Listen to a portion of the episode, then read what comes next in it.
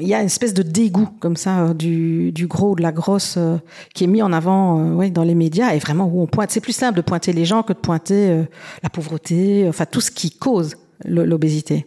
J'ai très très vite compris que je devais pas raser les murs et que je devais prendre ma place. Grosse, déjantée, inspirée, engagée, enragée.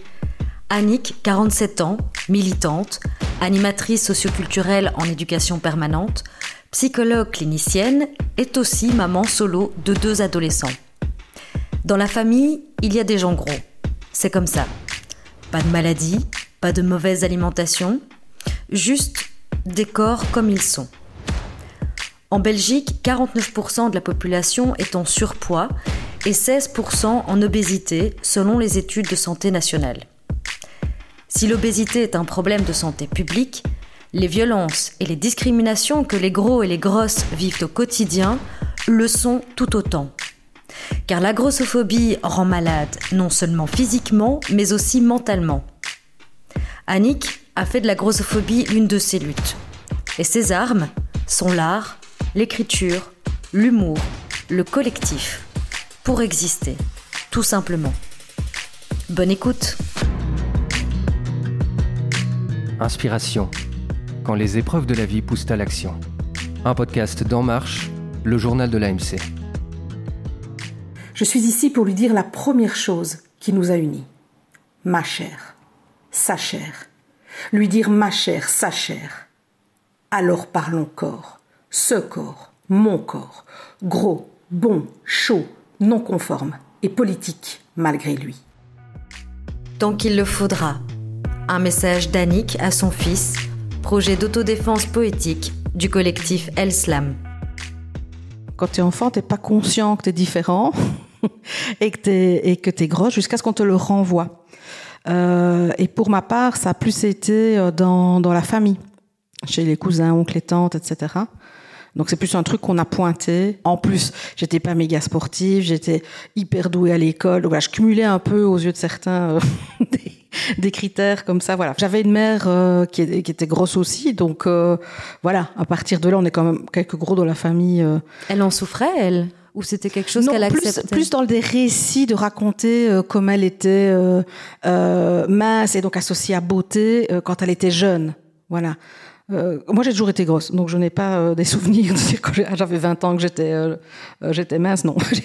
Enfin, vers 6-7 ans, en fait, j'étais. Enfin, pour la petite histoire, même j'étais euh, de ce qu'on m'a raconté, j'étais même trop mince en fait euh, à la naissance déjà, et puis enfant, et on m'a bourré de vitamines.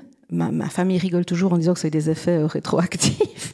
Et c'est vers 6-7 ans qu'il y a eu une prise de poids comme ça, non expliquée, que, que voilà, ça ne se justifiait pas et ça s'est plus arrêté. J'ai pris 10 kilos aussi moins vers l'âge de 6-7 ans, et puis euh, à partir de là, j'ai toujours été grosse, mais effectivement sans une alimentation euh, euh, particulièrement grasse ou non. Maintenant, le souvenir aussi que j'ai, ma, j'ai envie de dire presque ma particularité, c'est que j'ai très très vite compris que je devais pas raser les murs et que je devais prendre ma place et qu'on me la désignerait pas. Et ça, je dis ça avec des souvenirs de maternelle. hein. Donc euh, voilà, je me suis jamais cachée, j'ai jamais été dans un- une posture de, de honte. Euh, Ce je te qui dis n'est pas que jamais. toujours- Ce qui n'est pas toujours le cas de, des personnes qui. qui Ah ben, on te renvoie que tu es censé avoir honte d'avoir ce corps-là. Puisqu'on te renvoie toute la journée l'image que euh, le, le, le corps, c'est ce qui rend la, la, la construction identitaire difficile, c'est que tu dois te construire, on, on te dit que le corps que tu as, il doit changer. Il est temporaire, il peut pas rester comme il est. Euh, voilà. Et moi, très vite, je crois que j'ai posé comme il était, et notamment en sortant ben, les, armes de l'humour, de l'autodérision. Et donc voilà, je clouais le bec à tout le monde, puisque moi-même, je montrais par la dérision que j'étais très consciente de certaines choses, peut-être même de, façon exagérée. Et oui, euh, j'ai, ça, j'ai des souvenirs de, de cours de gym, mais par exemple, ma, politique à moi, c'était de le mettre en scène. Euh, donc, je pouvais pleurer un coup euh, dans les vestiaires. Ça se voyait pas forcément, mais au moment où j'allais devoir passer devant tout le monde, j'allais sortir la musique, limite le déguisement. Enfin, je veux dire, j'allais faire un show. Si Annick a rapidement refusé d'avoir honte de son corps, elle a tout de même dû essuyer une série de stéréotypes et préjugés grossophobes. J'ai un, un, gros bide, bah le bide est évidemment central là, dans la grossophobie, mais le mien fait qu'on croit depuis que je suis toute jeune que je suis enceinte. Et donc, je, depuis toujours, je me prends des phrases régulièrement. Ça va de m'arracher euh, ma clope ou mon verre euh, quand j'étais gamine dans le carré, en me disant dans votre état, vous n'avez pas honte, ce genre de truc. Euh, à être contente hein, finalement le jour où j'étais enceinte de pouvoir euh, justifier quoi ce... et aussi cette vision que j'ai vue de personnes qui euh, ne, ne tolère pas euh, la façon dont je suis faite, on va dire, quand je suis pas enceinte, mais avec parce que quand j'ai été enceinte, j'ai eu exactement le même corps. Il se fait que je n'ai même pas pris un gramme, j'ai même perdu du poids et je l'ai pas fait exprès. Et que tout d'un coup là, j'étais une déesse. Mais qu'est-ce que t'es belle? Qu'est-ce que ça te va bien? C'était le même corps. Et le fait aussi que j'ai peu de poitrine et, donc je me suis retrouvée vite avec une image. C'était moins d'être grosse qui me posait problème, c'est d'avoir un corps hors norme parmi les hors normes. Quand tu es gros, tu es censé correspondre à une façon d'être gros. Et donc, ça va avec les gros seins. J'avais aussi du mal. On me dit, par exemple, que je mets des bikinis. Franchement, j'ose. Ça, quand c'est les phrases à qui, voilà, ça, c'est le genre de discrimination. Toi, toi, tu oses. Sous-entendu, t'es pas dans la bonne catégorie, mais t'as osé mettre le short, mettre le bikini. Ben, par exemple, le bikini n'est pas spécialement un choix chez moi. C'est juste que euh, c'est le plus simple euh, parce que dès que je prends un maillot à ma taille, il y a forcément des coques parce que je suis censée avoir une grosse poitrine et donc ça ne correspond pas. Euh, et c'est plus ça, moi, qui m'a parfois posé problème que d'être grosse en soi. Ça va de l'assurance plus chère. Euh, ah, je te dis, je sais pas fermer la, une ceinture dans un avion. Ah, je sais pas, moi, je me prends des remarques systématiquement sur ce que je mets euh, sur le tapis roulant euh, quand je vais au supermarché. Voilà. Euh, même si tu, dans les tu subis ce genre de ah ouais, ouais. remarques-là au Je te jure fois où je réfléchis à ce qu'il y a dans mon dans mon caddie parce que je sais que je vais avoir les gens. C'est pour ton bien. C'est le truc. La grossophobie, la discrimination la plus socialement admise. Elle est bien vue. C'est pour ton bien qu'on te dit ça. Donc des gens, effectivement, se permettent de te faire euh, des remarques. elle n'a pas encore compris. euh, bah, on ne voit pas de légumes.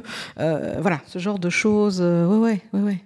Et c'est ça que même parfois, j'ai, comment je vais dire, euh, j'ai l'impression, et ça c'est le travail d'éducation permanente aussi, parfois d'ouvrir les yeux à certaines personnes sur ce qu'elles subissent, parce que c'est tellement intériorisé que ça devient normal. Où j'ai régulièrement des conversations avec des personnes qui disent mais moi je ne suis pas du tout victime de grossophobie.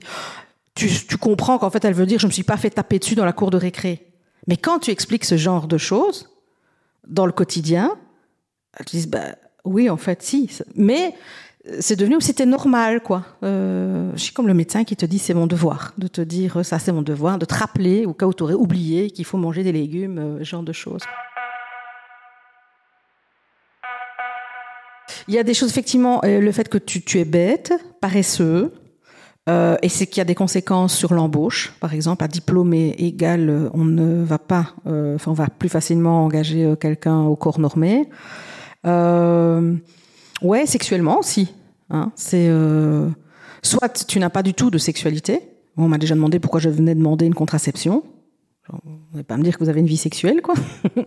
Ou à l'inverse, euh, tu es fétichisé.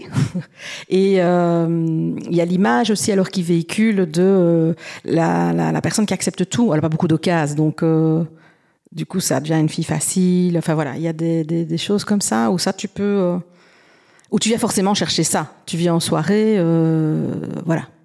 Et limite le mec te fait l'honneur de, de, de s'intéresser à toi malgré ton physique, quoi. Les ça ne me dérange pas. Voyez ce genre, voilà, ce genre de truc. Gros ventre, gros cul, grosse cuisse, gros bras trop gras. Pas pour moi. Je prends de la place, je prends ma place. Que ça te dérange ou que ça t'arrange, peu m'importe. Grosse n'est pas une insulte, tu sais. Et ronde est si politiquement correcte, presque sexy. Les mots enrobent pour rendre tolérable, mais ça ne change rien à la haine que tu subiras. Bon bah déjà c'est la grossophobie qui rend gros. À force d'avoir peur aussi de devenir euh, gros, bah tu le deviens puisque tu joues avec ton alimentation. euh, quand tu vas consulter un médecin, euh, quoi que tu aies. Et je peux t'assurer que j'ai déjà été pour une otite ou parce que j'avais mal au doigt, euh, que je m'étais retournée, pratiquement systématiquement, ils te répondent maigrissez. Revenez quand vous aurez perdu 30 kilos. Et alors ça peut du coup être une- d'une violence extrême qu'ils estiment justifiée. Combien de fois on m'a pas dit c'est mon devoir de vous dire ça? Qui occulte tout le reste. Et on le voit, il y a des sous-diagnostics, il y a des personnes, euh, on, passe à côté euh, de maladies parce que il y, a- même des études qui montrent que les personnes grosses, on les envoie moins faire des examens que d'autres.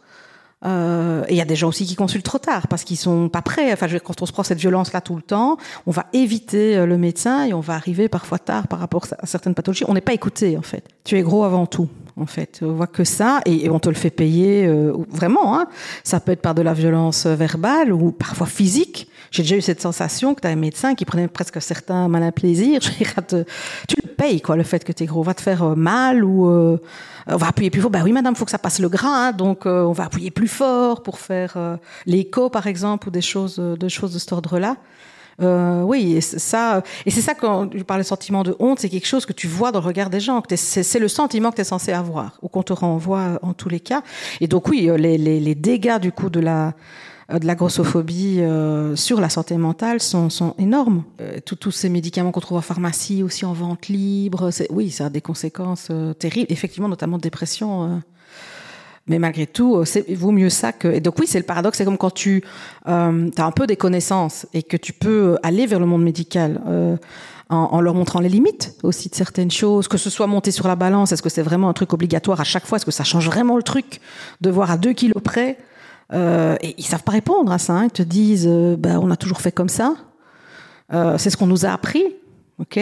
Ou maigrissez, super. Vous connaissez comme moi les chiffres d'échec euh, des, des régimes. Et tu leur sors l'effet rebond qui est connu depuis les années 60, 95% de taux d'échec, ce genre de trucs. Et le pire, c'est que certains te disent, ah mais oui, ça marche pas. ben alors, toutes les conséquences de la chirurgie bariatrique aussi vers laquelle on te pousse euh, est de plus en plus jeune. Euh, et, et, voilà, alors plus pour chaque type d'opération, il y a des conséquences assez enfin, spécifiques, mais on voit euh, que c'est effectivement dangereux pour la santé et la santé mentale, le changement du corps aussi rapide, l'acceptation qui va pas forcément avec, euh, la vie sociale, enfin bon, plein, plein de choses. Le KCE, Centre fédéral d'expertise des soins de santé, rapporte en 2020 qu'un Belge sur 100 a eu recours à une chirurgie bariatrique. Une fameuse augmentation puisque ce chiffre a lui-même augmenté de 80% en seulement 7 ans. Si ce type d'intervention fonctionne sur certaines personnes, d'autres vivent des effets post-opératoires non négligeables sur le long terme. Troubles gastriques, addiction, troubles digestifs, dépression, la plupart des spécialistes prônent d'ailleurs un accompagnement pluridisciplinaire. La chirurgie qui permet de perdre du poids n'est donc pas non plus la panacée puisqu'une personne grosse l'est pour deux multiples raisons génétique, hormonale, psychologique, liée à des troubles alimentaires, etc. J'avais récemment euh, euh, discuté avec des médecins euh, chez qui on avait été faire une sensibilisation, donc qui étaient vraiment désireux de se remettre en, question. Oui, de se dire est-ce que ça peut être une donnée parmi d'autres. Il se fait qu'elle est grosse en plus de, elle a tel facteur, tel tel autre. Ça devient directement le truc qui passe avant tout le reste, quoi. Euh, et on devient euh, sous-soigné ou des, sous-patients parce que euh, et le, même le matériel médical n'est pas adapté. Donc ça va jusque là. Hein. C'est le tensiomètre qui n'est pas adapté au gros bras. Euh, ceci dit, une, une, maison médicale m'a dit qu'ils en cherchaient, que c'était très compliqué à trouver ces rallonges qu'on met euh, dessus. Donc ça aussi, ça pose question s'ils ne les trouvent pas. Des balances qui sont pas adaptées euh, au poids plus élevé, les chaises roulantes, même des tables d'opération ou les, les, IRM sur lesquelles tu, tu, tout le monde ne rentre pas. Ça commence déjà dans la salle d'attente. À partir du moment où tu mets des chaises pliantes ou un truc avec des accoudoirs, dans lequel je risque de devenir d'être encastré. ça, voilà, c'est des choses de cet ordre-là, et c'est pareil euh, dans toute euh, dans toute ta vie. Euh, les places de bus, euh, la ceinture dans l'avion avec le truc bien humiliant où on court pour te donner euh, la rallonge, sortir d'une piscine. Bon, déjà sur toi avant qu'il y a bien une, une échelle, mais la taille de l'échelle, enfin c'est par plein de petites choses comme ça, y inclus dans l'espace public et son aménagement, qu'on te renvoie tout le temps de t'as pas ta place, alors que euh, c'est quand même un certain pourcentage de la population, quoi. Toutes ces violences finalement euh, qu'on subit, est-ce que c'est euh, la société nous renvoie que euh, c'est un peu votre responsabilité si vous êtes si vous êtes gros? Et ah oui, ça c'est même. Et donc pourquoi finalement euh, la société devrait s'adapter quand c'est votre euh, votre responsabilité? Vous avez choisi d'être gros. C'est un peu ça le message que. Oui, oui, c'est. Euh, et quand je travaille avec mes groupes, c'est probablement la première chose euh, qu'on essaye de déconstruire. C'est cette notion de responsabilité euh, individuelle euh, face à des gens qui ont absolument tout fait, tout. Ils ont tout essayé pour pour. et si c'était si simple, je crois qu'il n'y aurait plus un gros sur sur terre vu ce qu'on subit. Euh, mais oui, c'est cette image qu'on te renvoie et ça commence déjà, tu vois, dans le bas de ton film à la télé avec euh, bouger plus, manger moins ou un truc du genre. Et c'est bon, ils ont fait leur taf au niveau euh, politique de santé, quoi. Ils ont fait la petite la petite bannière. Les paradoxes aussi tout le temps avec la malbouffe qui est plus accessible financièrement. et en même temps, faut pas que tu l'achètes alors que c'est ça qu'on promeut. Enfin, voilà, il y a des questions qui sont ailleurs euh, une obésité qui est créée vraiment structurellement euh, dans nos sociétés, mais on va continuer à pointer les gens et à véhiculer cette image de, de comme je te disais tantôt, hein, de la personne affalée dans son canapé euh, qui mange un hamburger. Tout... Regarde même dans un JT, dès qu'on va attaquer le sujet obésité, regarde les images qui vont être associées. Euh, c'est être une personne, en général vue de dos, qui déborde de sa chaise, qui a une glace à la main, qui a un côté un peu répu. Euh, oui, il y a une espèce de dégoût comme ça euh, du, du gros, de la grosse, qui est mis en avant dans les médias et vraiment où on pointe. C'est plus simple de pointer les gens que de pointer la pauvreté, enfin tout ce qui cause l'obésité. Dans le cadre de son travail d'animation en éducation permanente, Annick crée avec d'autres femmes grosses le collectif Fat Light. Leur premier projet s'appelle Corps politique et fait voir grâce au médium photo ces corps gros non normés.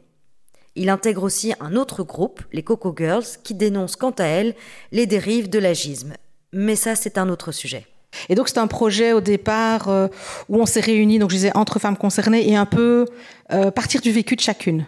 Donc ce qu'elles ce qu'elles vivent au quotidien. Euh, leur colère, leurs indignations, leurs revendications, leurs histoires. Quel était l'objectif, par exemple, de ce groupe Fat Light?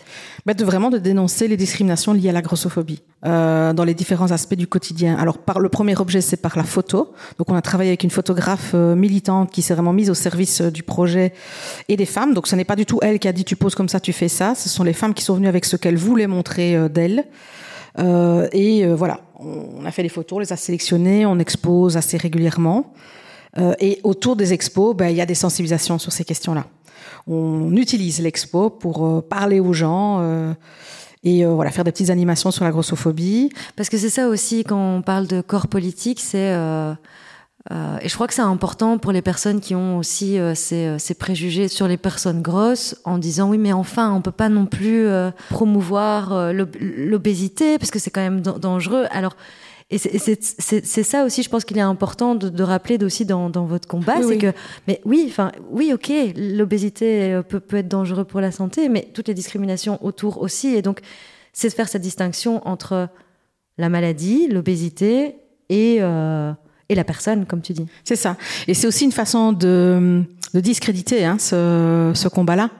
Euh, c'est le truc qu'on entend. Je l'ai même entendu auprès de militantes hein, qui me disaient mais enfin, faut quand même faire attention chaque fois qu'on nous invite hein, à ce que vous dites parce qu'il faudrait pas euh, promouvoir euh, l'obésité alors qu'on n'est pas du tout là-dedans. C'est euh, vraiment c'est revendiquer des droits identiques à ceux de tous les citoyens et citoyennes. Euh, déjà et j'ai le droit d'exister simplement sans devoir s'excuser et se justifier toutes les cinq secondes sur comment on est. C'est le seul but de, de, de, de ce mouvement. Ces marques de vie, mais j'en ai plein, pour me rappeler qu'il faut apprivoiser et assumer. En être fier quand on le peut. J'ai vécu, j'ai survécu. En être fier quand on le peut ça a libéré la parole et j'ai vu euh, des femmes vraiment se redresser devant moi. Je veux dire, euh, se tenir la tête haute. Et maintenant, j'ai une fierté immense quand je les emmène partout avec moi en conférence, en animation, etc., où elles parlent de leur point de vue. C'est des experts de leur vécu. Euh, et elles sont aussi à même, je veux dire, d'expliquer des choses sans avoir envie de péter systématiquement les genoux la personne qui est en face ou de fondre en larmes ou de... Euh, et, et par ça, on voit qu'elles l'ont acquis, ce sentiment de légitimité. Euh, et, et, alors on a développé, on est parti de l'expo photo. Après on a fait euh, un petit fanzine sur le sujet parce qu'elles avaient une espèce de frustration. On avait mis en image, mais tous les débats qu'on avait eus, on voulait les mettre en mots, les, euh, en dessin. Et donc voilà, elles ont fait euh, également ça. Oui, il y a des textes qui sont ouais. qui sont repris, des textes qui sont assez forts. Oui. Euh, et puis alors après justement comme après il y avait dedans on s'est rendu compte qu'il y avait des talents d'écriture ben, j'ai mené des ateliers d'écriture et on est parti sur euh, du slam et des performances scéniques euh, qu'on qu a présentées ici notamment à l'Armande sur sur Liège euh, ouais, on va plus les arrêter. Hein. Et donc il y a un sentiment de puissance quand je t'entends, de puissance à la fois individuelle de sa personne et, et à la fois le pouvoir le, du collectif. Le pouvoir du collectif. Oui, oui, évidemment. Oui, oui, le pouvoir du collectif. Oui, oui, on est, on est, on n'est pas seul. Euh, ça nous fait rire, on arrive en bande. Le gang. Euh, oui, il y a quelque chose de, de, de, de cet ordre-là.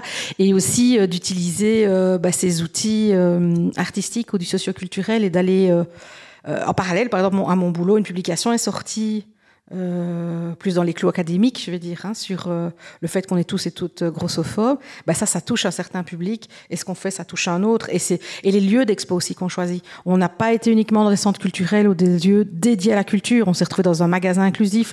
On a été dans un love shop pour aussi. Alors, on a fait une petite conférence sur grossophobie et sexualité parce que là aussi, il y a à dire. Euh, et donc, c'est d'aller chercher aussi les gens là où ils sont et d'essayer de les toucher là où ils sont et avec euh, bah, des partenaires qui font aussi ce choix de mettre en avant ce type de corps. euh, En fait, depuis le début de cette interview, on parle de personnes grosses, de femmes grosses, de gens gros. Et, et je me dis que pour certains auditeurs ou auditrices, ils risquent en fait de pas comprendre cette aisance. on utilise le mot? Ouais. Ah oui. Et donc je me dis que ce serait peut-être pas mal. euh, on aurait dû commencer peut-être par ça, Mais mais, vrai, parce mais que moi, c'est- acquis. Mais... ben oui. Et, euh, et en fait, c'est pas acquis pour euh, pour beaucoup Non, de monde. que- Beaucoup de gens disent, mais enfin, pourquoi tu dévalorises comme ça Pourquoi tu dis ce mot-là Dis ronde, voluptueuse, voilà, généreuse, avec des formes. Euh, quand on commence à chipoter sur les mots, hein, en général, il y a un problème. Et oui, effectivement, les fat light, comme euh, de nombreuses militantes euh, et militants qui luttent contre la grossophobie, revendiquent ce mot, qui n'est qu'un qualificatif.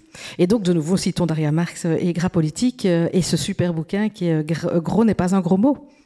Et c'est réel. Voilà, c'est juste un qualificatif. La fierté du corps, l'acceptation de soi sont des valeurs phares du mouvement body positive sur les réseaux sociaux. Mais à ce propos, Annick pose aujourd'hui un regard plutôt nuancé sur cette tendance. Bah, au départ, c'est quelque chose de, de, de, de chouette. Je pense aux communautés Insta qui se sont euh, créées parce qu'il y a une visibilité euh, des corps non conformes euh, qui étaient du jamais vu avant. Je pense dans les années à peu près 90, quelque chose comme ça. C'était c'était novateur et de pouvoir revendiquer une certaine euh, fierté et une légitimité à être là et exister. Après, comme euh, beaucoup de mouvements comme ça, c'est récupéré. Donc euh, il y a une, une instrumentalisation, y inclus par certaines marques. Je pense à ça, maintenant, tu as des tonnes de pubs, nous ne citerons pas de marque, mais où on fait de l'inclusif, et donc euh, voilà, tu auras euh, ton quota racisé, ta personne handicapée euh, et ta grosse. Pas n'importe qui, hein. regarde quand même, il y a une façon d'être grosse. donc il faut des larges hanches, des gros seins, un ventre plat idéalement. T'as rarement la grosse qui te ressemble, hein, je, je trouve. Mais euh, à côté de ça, euh, si tu vas dans les magasins, tu n'auras pas ces tailles-là. faut les commander en ligne. Sois gros, mais chez toi. Euh, donc il y a ce, euh, genre de choses. Donc voilà, il y a une récup euh, à ce niveau-là. Et puis c'est devenu aussi, je trouve, un dictat. Il faut s'aimer, il faut s'accepter à tout prix. Et ben non, voilà, on est comme tout le monde. Et t'as des jours où tu te kiffes, il y a des jours où bah tu t'aimes vachement moins. Et c'est d'avoir le droit aussi euh, de ne pas être euh, forcément au top chaque jour. Et c'est pour ça qu'on on va plus aller maintenant vers le body neutrality ou acceptance, c'est dire juste, en tout cas avec euh, le, le groupe euh, que que j'anime, c'est essentiellement de te demander notre revendiquer le droit d'exister, en gros, et qu'on nous lâche quoi, de pas devoir s'excuser d'être là mais pas forcément euh, d'aller vers le on s'adore, euh, on se trouve super belle, euh, et tant mieux pour celles qui le font. Et il y a maintenant aussi des personnalités qui vont dans ce des modèles d'identification. Ça aussi c'est important quand tu grandis d'avoir des célébrités à qui à qui t'identifier et qui donnent une image positive quoi. Cherche les grosses dans les films, c'est ou des victimes, des personnes qui vont super mal, ou alors la bonne grosse rigolote dont je parlais est souvent sexuellement très active, euh, mais pour le reste, tu as peu euh, d'images euh, plus, classiques. Je suis souvent surprise quand je vois une grosse dans un film, et il se fait qu'elle est grosse. C'est pas du tout le- le rôle n'est pas axé là-dessus. C'est encore très très très rare. Qu'est-ce que permet l'humour pour toi par rapport à la grossophobie justement? Euh, de sensibiliser des personnes qui justement ne viendraient pas euh, voir d'autres, euh, enfin ne, se s'informeraient pas là-dedans, de, de semer des graines, de poser des questions, peut-être de moi tenir, même si j'ai un humour assez trash, mais euh, c'est moins frontal, c'est moins moralisateur. Mais j'espère que ça fait quand même réfléchir sur certaines certaines choses. Il y a plein de messages, mais déjà dire qu'on est tous toutes grossophobes, même les gros, euh, en être conscient de ça. On a intégré ce truc-là. Et on est tous le grossophobe de quelqu'un et on a tous eu et même dans les milieux militants euh, je, dis souvent à mes à mes, mes, potes ou à mes collègues ok c'est bon tu tolères euh, tes poils euh, et t'en as fini avec le mascara et les soutifs mais le gras ça reste quand même compliqué à tolérer. Tu vas quand même faire attention à rentrer dans ton bikini l'été. Donc voilà il y a, y a, même dans les milieux militants on voit que c'est quand même quelque chose qui et donc le message c'est que tous les corps sont légitimes. Alors ça fait un peu bateau mais je crois que c'est un truc qu'il faut répéter se répéter et, et qu'on en voit si tu es sur les murs, tu existes. Euh, et à partir du moment où tu as une représentation comme ça dans l'espace public, où euh, les gosses peuvent s'identifier euh, aussi à des corps qui de gens qui leur ressemblent. Ça, c'est un des premiers trucs qui m'a marqué dans les expos. La première qu'on a faite, des gens sont venus nous trouver en disant Mais regarde, je ressemble à ça !» Et si j'avais vu plus de gens comme ça, quand j'étais jeune, je me serais pas imposée tout ce que je me suis imposé. Euh, et voilà, et le message clé, c'est lâchez-nous le gras, quoi. Euh, Laissez-nous exister et qu'on n'ait plus besoin de se cacher ou d'avoir honte. Qu'est-ce que tu me dis? Cachez-moi ce gras que je ne peux voir parce qu'il pourrait être le mien? Bah tu sais quoi? Fuck Ne plus s'excuser, ne plus se cacher, exister en gras et en gros. Ceci est un deal maternel. Pour en savoir plus sur la grossophobie médicale et ses effets sur la santé, rendez-vous sur enmarche.be. Et on se retrouve le mois prochain pour une nouvelle inspiration.